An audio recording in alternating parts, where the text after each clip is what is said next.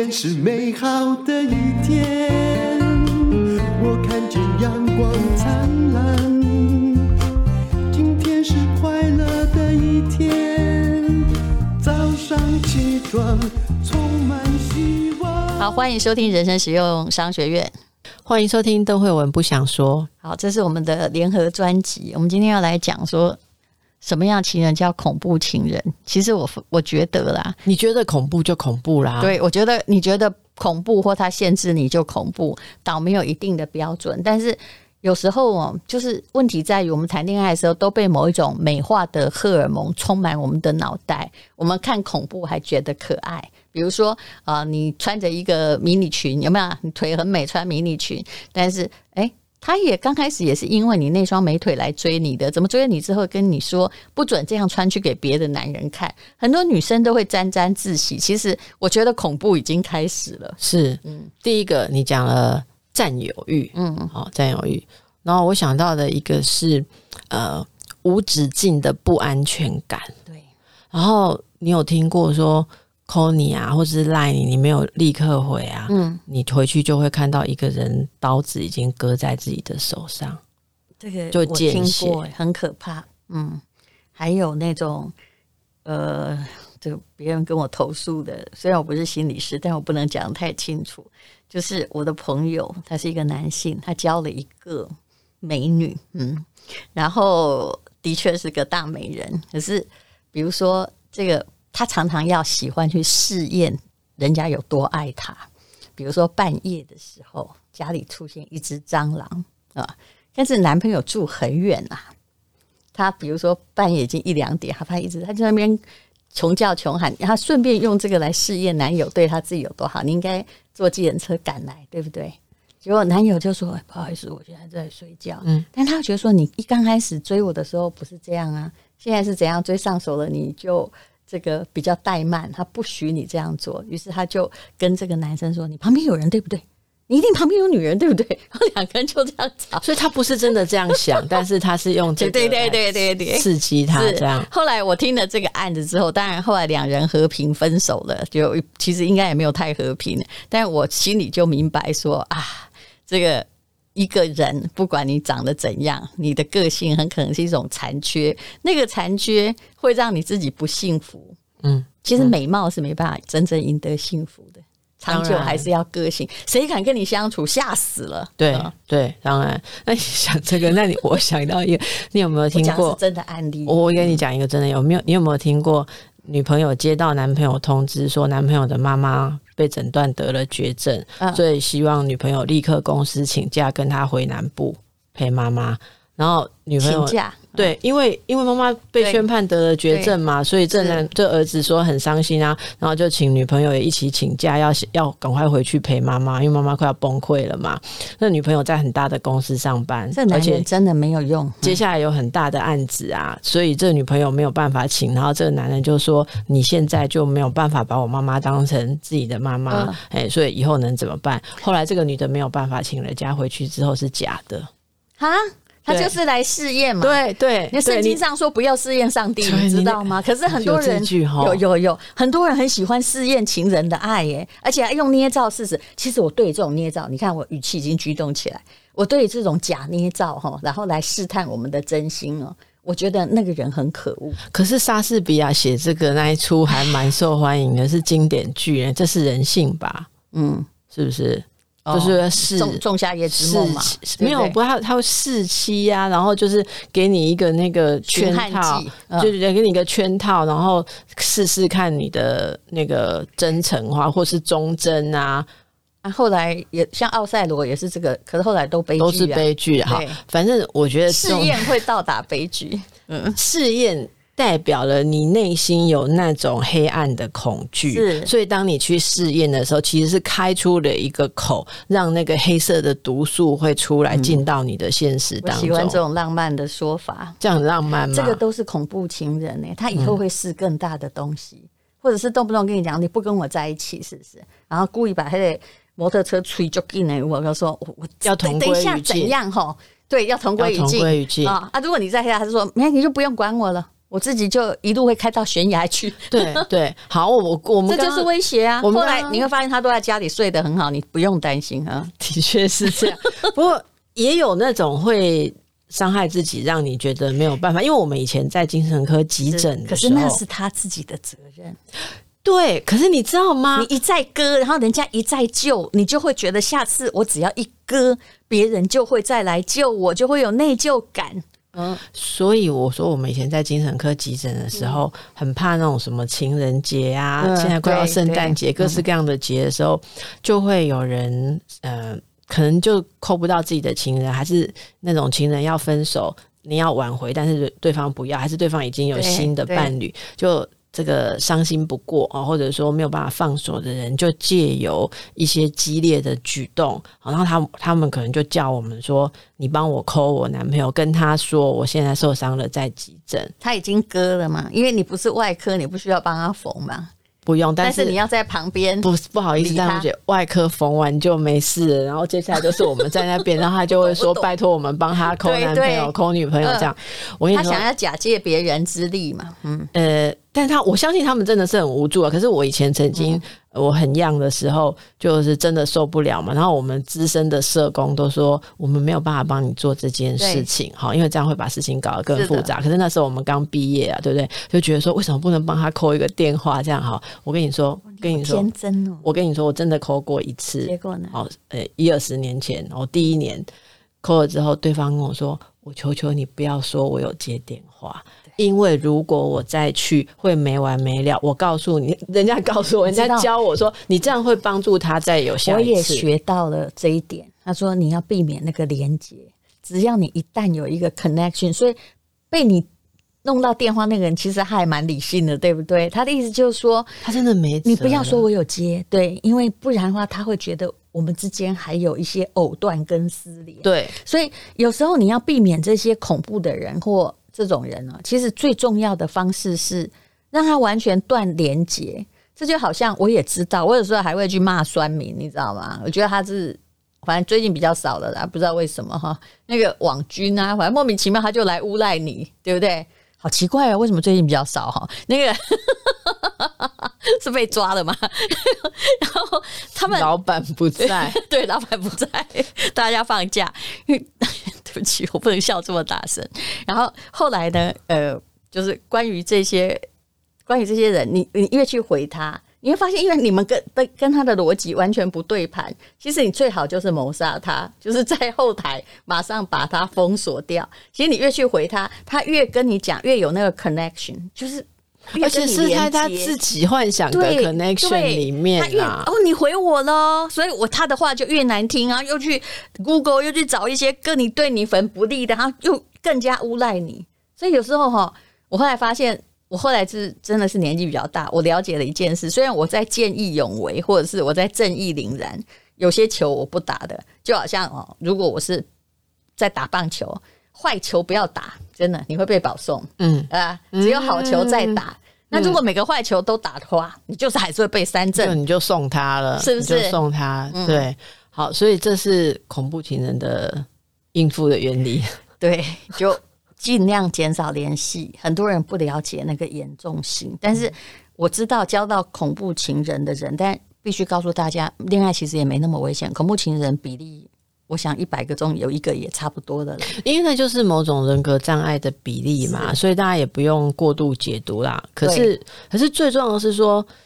我其实就很想讲，我们大家都从旁边讲恐怖情人，可是恐怖情人很多其实是病态人格。是，是如果你自己有一些开始往这些迹象去的话，可以自己不要往那个不归路了。像我们刚刚讲的，嗯、呃，有一种我特别想要说的是，心里不断的升起一种想要测试跟控制对方。嗯，那这个一定到后来会是悲剧收场，不管是自己的人生悲剧，或者你把对方搞成悲剧，你自己也跟着悲剧。嗯、我觉得这是需要想办法。自己走出来，好，那呃，其实我们常常在讲，包括之前跟淡如姐聊过，从小要养成那种互相尊重的感觉。好，如果人跟人之间一直都会觉得说对方不喜欢我，不听我的，就是代表我不好。如果你这样想，那这种恐怖情人的悲剧永远不会消失。我们我们都没有这样子。我我觉得很少这样教小孩。就是当别人如果对你有不合理的要求的时候，然后你心里已经觉得不舒服，你真的不要遵从。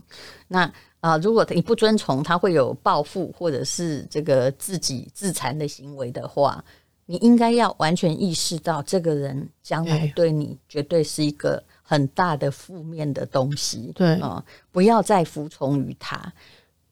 但如姐，你是什么时候？就是你是怎么学到这种说？我的想法不一定要跟每个人都合拍，你是怎么学到的？其实我个人的因素是因为我本来在家庭就是叛逆分子，我万一不小心，搞不好也会变成那个姓林的那样。我很早早就知道了，你一定要有方法才能够逃脱被压迫的厄运。嗯嗯，但是。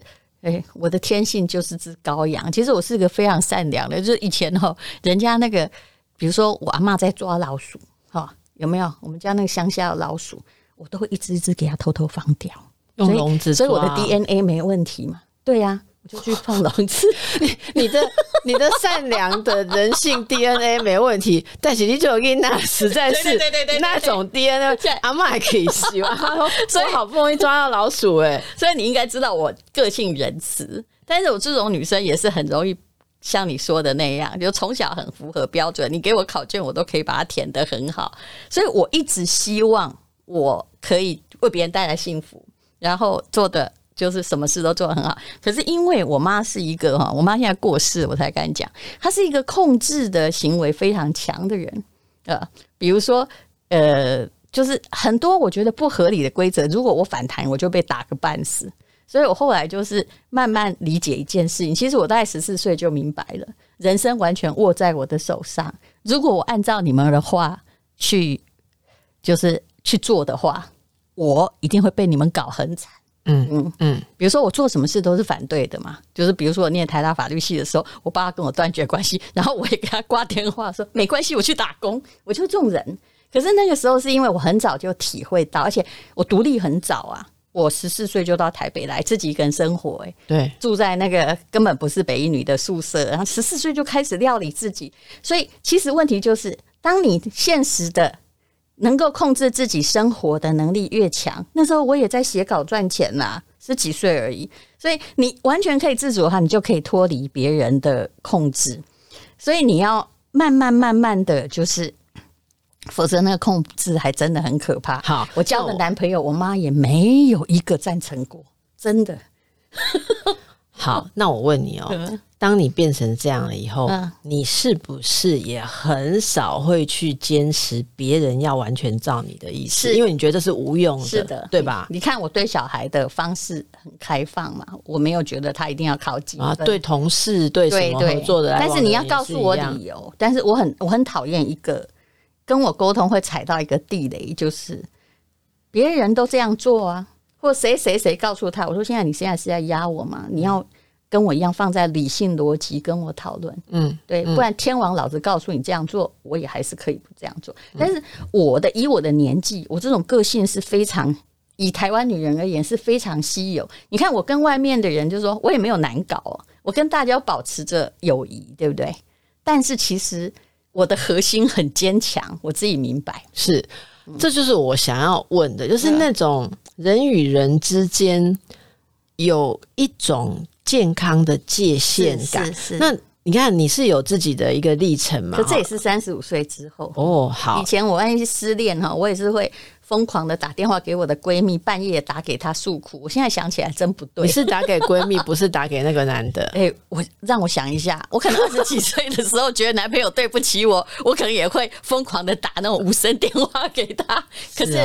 依旧已经忘记了，大概三十年前。没关系，这就这种事大家都做过。有有有，这个故事告诉我们有成长就好。所以我们为什么要录节目？就是这样。但是我不能到五十岁还这么干啊！好，对，没错。可是我其实很有感触的，就是当你自己走到了这一步，嗯，你就不会一直期待别人要跟你一模一样。那这种互相的界限就自然出现。那我们刚刚为什么讲说恐怖情人？恐怖情人他如果说。自己其实一直没有走出自己真正的嗯。呃判断，好，就是说好简单讲，如果我别人觉得我是乳蛇，我不甘愿，好，所以我硬起来，然后看起来好像我很强，我用拳头，我用各种方式来，我我说谎。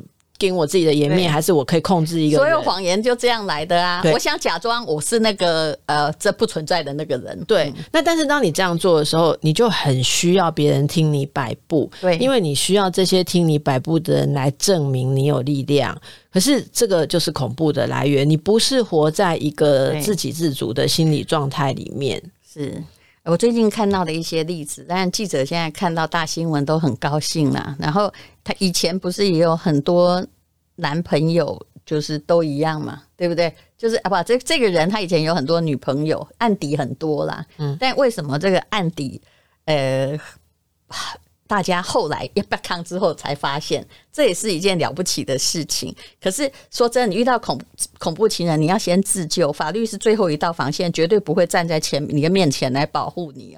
你看法官哈，其实这个姓林的，他前面跟一个单亲妈妈来往哈，然后也是他其实威胁到已经很可怕了，其实但是没有判几万块诶，他已经威胁到，比如说他就是以就是。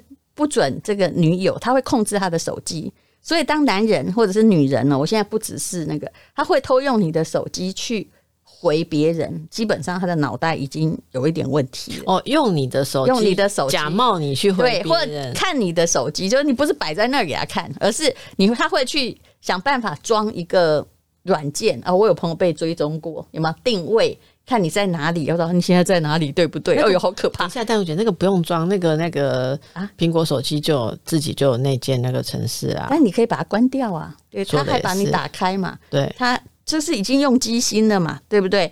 然后呢，他就就自己把自己吹嘘的，一刚开始会跟你讲说啊，我认谁我也认识，谁也认识，这一点问题啊啦，嗯。然后呢，后来还跟他说，你只要跟任何男生私讯的聊天，他就暴怒。他的前女友哦，是只回了一个男性长辈，比如叔叔或表哥的讯息，他就暴怒诶，而且暴怒是逼他在脸书公开道歉，就是把你枭首示众。嗯，明明这件事也不是你的错，就是你没做错，然后呢，这个就威胁你。我这个这个还有个故事很可怕，上次他。交往那个单亲妈妈，把脸书的大头照换掉，就变成可能长得漂漂亮亮的。就有一个男性友人在下面留言称赞，然后下面呢，这个姓林的就在下面恐吓说：“我要找黑道弄他啊！”然后动不动就发给这单亲妈妈，就说：“你如果不这个遵循，不听我的话，我杀了你小孩。”这句话已经出现在他们的对话中哦，看起来是好几十遍，而且习以为常，而法官竟然认为。这件事没关系，所以其实女生很可怜。这个假设现在不要说高嘉瑜，高嘉瑜已经把这件事情提升到高度了。但是世界上有多少个林炳书这种人，还是有蛮多的，你知道吗？但我觉得你刚刚讲说法官那一趴，我就想请教你啊，哈、嗯。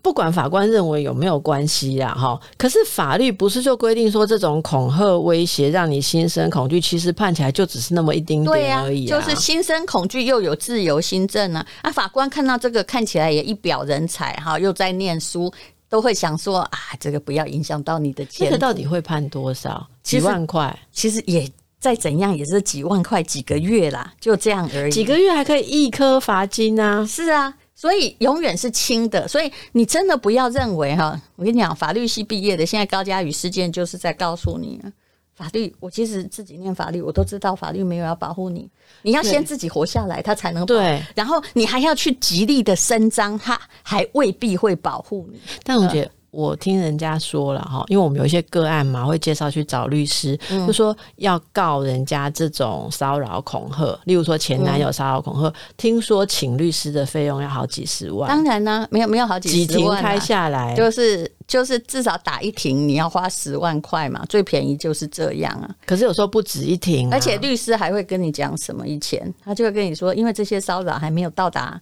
很具体，你心生恐惧，法官可能没有啊，嗯，那所以以前就是，哎、欸，有人去教那个离婚的，就是你要去打你老婆啊，对不对？他会去验伤，他以前是这样的，他去验伤，他也只能诉求离婚。那还有人会跟他说，他每天来挡你，我也被骚扰过啊，比如说他每天明明他每天哈，我不认识啊，我觉得他是精神本来就异常，他就每天到办公室楼下等我，说要娶我。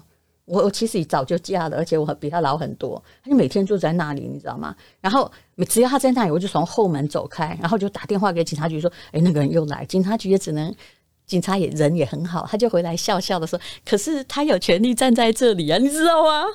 现在你可以用跟骚法了啦，但他没有跟骚，他就是来你办公室等你，他没有 follow 你，真的不算，嗯。他只能劝离，我以为这哦，对，只能劝离。然后，如果你像这种是完全没关系的，但如果说是有关系的，对不对？你是他男女朋友，后来发生发现他是恐怖情人，常常被当成家务事啊，嗯，所以我就觉得这个。现在有跟骚法，然后现在家暴啊、保护令这些东西虽然有哈，但是如果大家的观念没有改变的话，嗯、其实还是很难使用，很难动用。我们以前有时候，而且很多人很好笑哎、欸，我刚才看到那种反问，我跟你讲，我就对这超生气。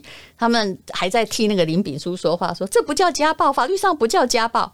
哦，那打女朋友就是应该的吗？你干嘛一定要？我想网军最厉害的就是他会把你带进其中一个小小的话题，在那里让你为了搞那个小洞，哈，忘了最大他们做的坏事。对对对，对不对？亲密关系暴力有交往关系，其实就还是在保护令可以协助的范围内。打人，就算你打路人也是暴力，也没有人讲到这是不是家暴啊？这不重要。嗯，不过大家如果到卫福部的网站，因为我们一开始谈论这个，也是有同学说这算家。家暴吗？我还特别去卫福部的网站看了，就是现在其实有特别一句讲说，如果有交往中，对，因为他其实也许有呃同住的关系，或者说亲密来往关系，那其实就是算是家暴。哎，不好意思，就算你打了路人哈，不叫家暴，罪也是很重的。当然，玛莎拉蒂那个叫家暴吗？当然不叫啊。对，但你是暴力，你就不对嘛，没有任何的理由。可是说真的啦，恐怖情人只要那个男的他习惯哈，或那女的也一样习惯用自残或习惯用丢东西或打人或威胁、情绪勒索，跟你讲，全部叫恐怖情人。嗯，没有到什么程度问题，或者他每次都强迫你做某些事，让你不舒服，但是他又不顾你的意愿，你达成了，他才会高兴，或他才会悬赏你，或者是故意去找你麻烦，怀疑说你跟别人。我我真的看过哈，蔡奇亚哈七十岁的老翁哈拿刀杀他六十五岁太太，因为他怀疑他跟对面猪肉摊有染呢。不过，但我觉得你讲这个，我真的要讲一句哈，我我们没有想到你会讲到这一块，但是他有问题，不是他太太。因为你讲到这一块，我就一定要讲一下，如果年轻的时候还 OK，越老越严重，甚至七八十岁才拿刀哈要控制你，拜托送去照一下脑部断层，会不会开始对有失智？啊，有的就是什么？我跟你讲，有的就是这样。那、啊、其实你在，如果他有怀疑狂，啊、你再乖也没用。你就算哈从头到尾只有他一个男朋友，旁边也都被软禁，没有男人，他也有理由指责你。因为其实那个鬼住在那个家暴者心中啊。没错，没错啊。还有一些真的是有精神状态的，然后那个妄想层次就特别了。例如说，有人每天要检查另一半的内裤，对，然后他会自己用他的判断。来认为你有没有怎么样？这个要看医生。我们却把它解释成他很爱我，他很在意我。你看哦，你看这个《镜周刊》还有这个林炳书跟前女友的那个扬言杀人哈的那个证书，哎，他就说你要不听我的，我就我就这个杀你的孩子。你你不相信被揍会很痛吗？你不相信我真的会动你，是不是？你会消失，你小孩会没有妈妈，你。消失就会变成一个据点，好可怕啊！可怕。然后这些竟然就几个月，因为我们的法律也拿他没办法。几个月，然后折算成几万块，对不对？对。所以你这时候还是要感谢高佳瑜，至少这件事情曝光了。我其实觉得应该不是感谢高嘉瑜，因为刚刚开始受不了的是她的前男友，对不对？这是当然，也有人问我说，这前男友的太太。也真的委屈了，但是我说，如果我是他太太，我也会鼓励他去救前女友，因为这是人性的问题。如果有能能够这样以大局来看，我就认为说，有这么多的女性在受这种苦，哈，我觉得都是很伟大的啦。这些人都是伟大的。我不管怎样，你背后恶势力再重啊，我现在出来替前女友讲话，我也会引起问题。可是我还是出来救你，我觉得这是人性的问题啊。是，嗯，是是。所以我们还是要给哎给这这个两个人哈一个肯定。那也其实有时候要感谢他了，如果没有他这样子来把这个事情揭发，你真的不知道有多少机灵人假借政治的外衣，假借名人的加持，假借呃博士学历的覆盖，然后其实他一直在做的就是胁迫别人的事情，是一点也不高尚。嗯，不要随便相信那种。呃，你不熟悉的事情啦，我我觉得我想给一个建议就是这样。如果说他吹嘘的那些事情、那些圈子听起来你很向往，可是事实上你完全没有查证的管道，那就不是属于你的世界。对，其实后来我们只要哈跟人家照相，我也都很恐惧，因为呢，不知道这张照片会被他拿去。对，现在觉得这件事情蛮可怕的，有的时候就是个路人，你知道吗？对，那你有没有遇过那种，例如说？